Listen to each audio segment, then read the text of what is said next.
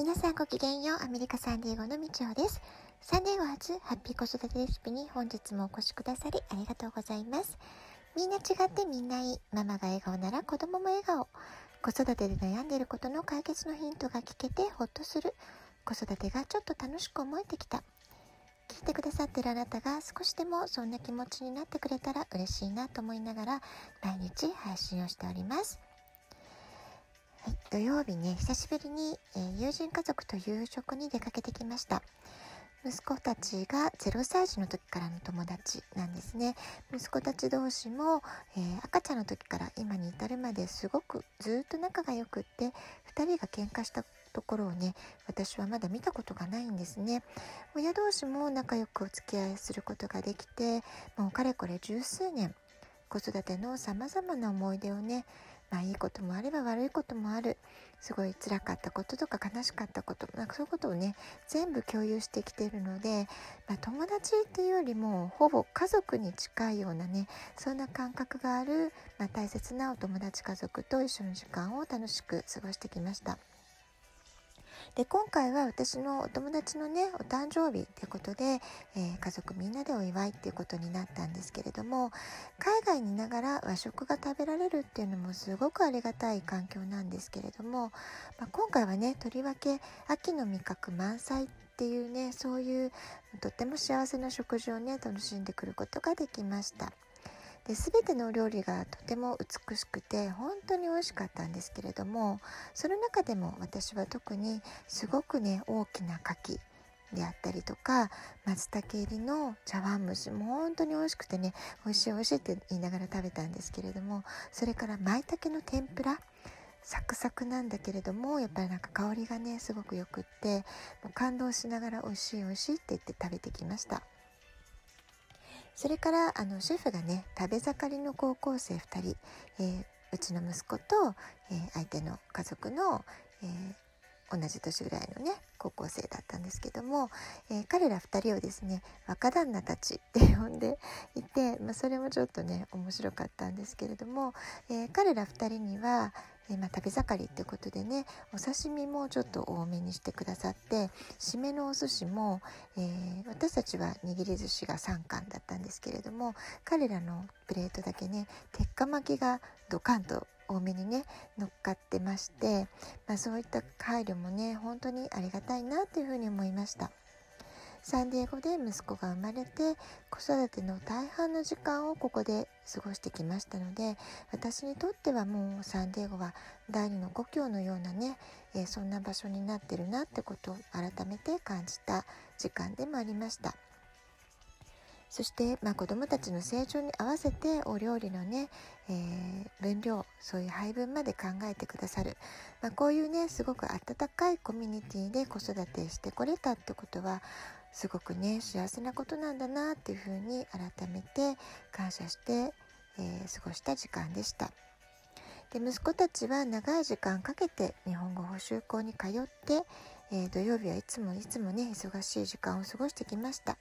でそれで日本語の学習を続けてきたわけなんですけれども、まあ、単にね学校で勉強したってだけじゃなくって、えー、こういうアメリカにいながら海外にいながら和食が楽しめる環境があるっていう、まあ、そういうありがたさもね感じてると思いますし、えサンデーゴはほとんど季節感があまりね感じられない気候なんですけれども、まあ、そういった環境の中でも、えー、四季折々日本の四季折々の食材をね食べることができる、えー、季節を感じられる食事の体験ができる、まあ、こうしたね時間があったからこそ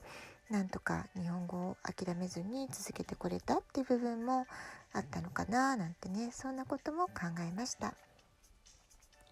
で翌日曜日は久しぶりに雨が降ったんですね前回サンディエゴで雨が降ったのはいつだったかしらってちょっと思い出せないぐらい雨が降ることが本当に少ないんですけれども、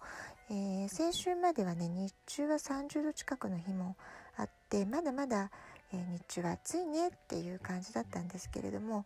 えー、今週はね急にちょっとひんやりしてきました。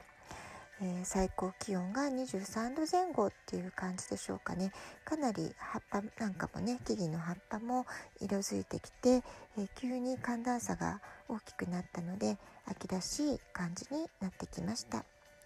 気温差が激しい時期なので体調管理に気をつけて過ごしたいと思っています。皆さんもどうぞ暖かくしてお過ごしくださいね。さて昨日は10月の振り返りっていうことで、まあ、モーニングノートの話とかもしたので今日はちょっとねプチハピって体験っていうことでねお話ししてますけれども、えー、今週28日水曜日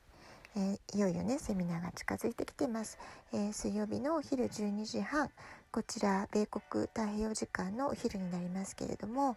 えー、大学進学準備ファイナンスセミナーのご案内をね、え週末させていただきました。で今月はずっと、え勉強勉強つまりインプットの時間を私はたっぷり過ごしてきたので、えこれからはねどんどんアウトプット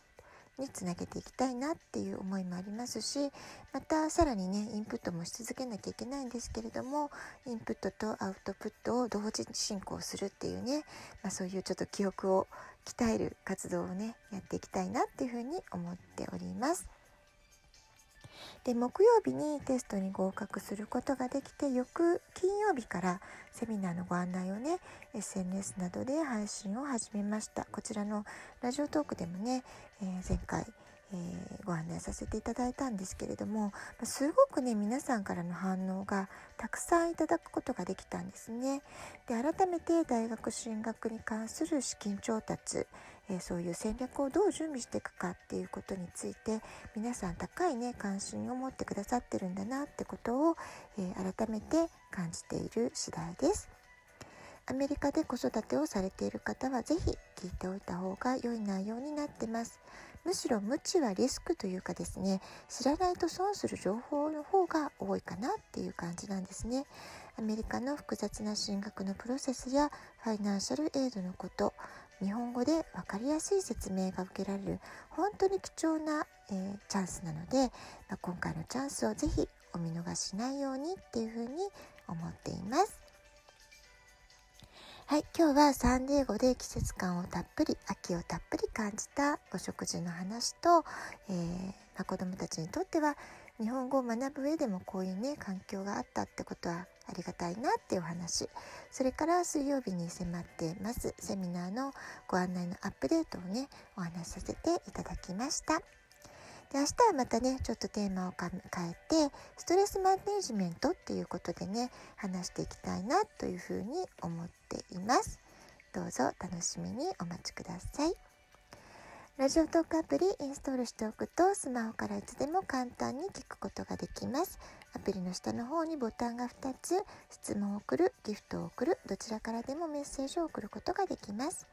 このラジオトークを聞いての感想質問子育てのご相談などまたね皆さんの体験談耳寄り情報とかお役立ち情報とかでも結構です。お便りお待ちしております。では今日はこの辺で。今日も素敵なお時間をお過ごしください。ごきげんようみちおでした。さようなら。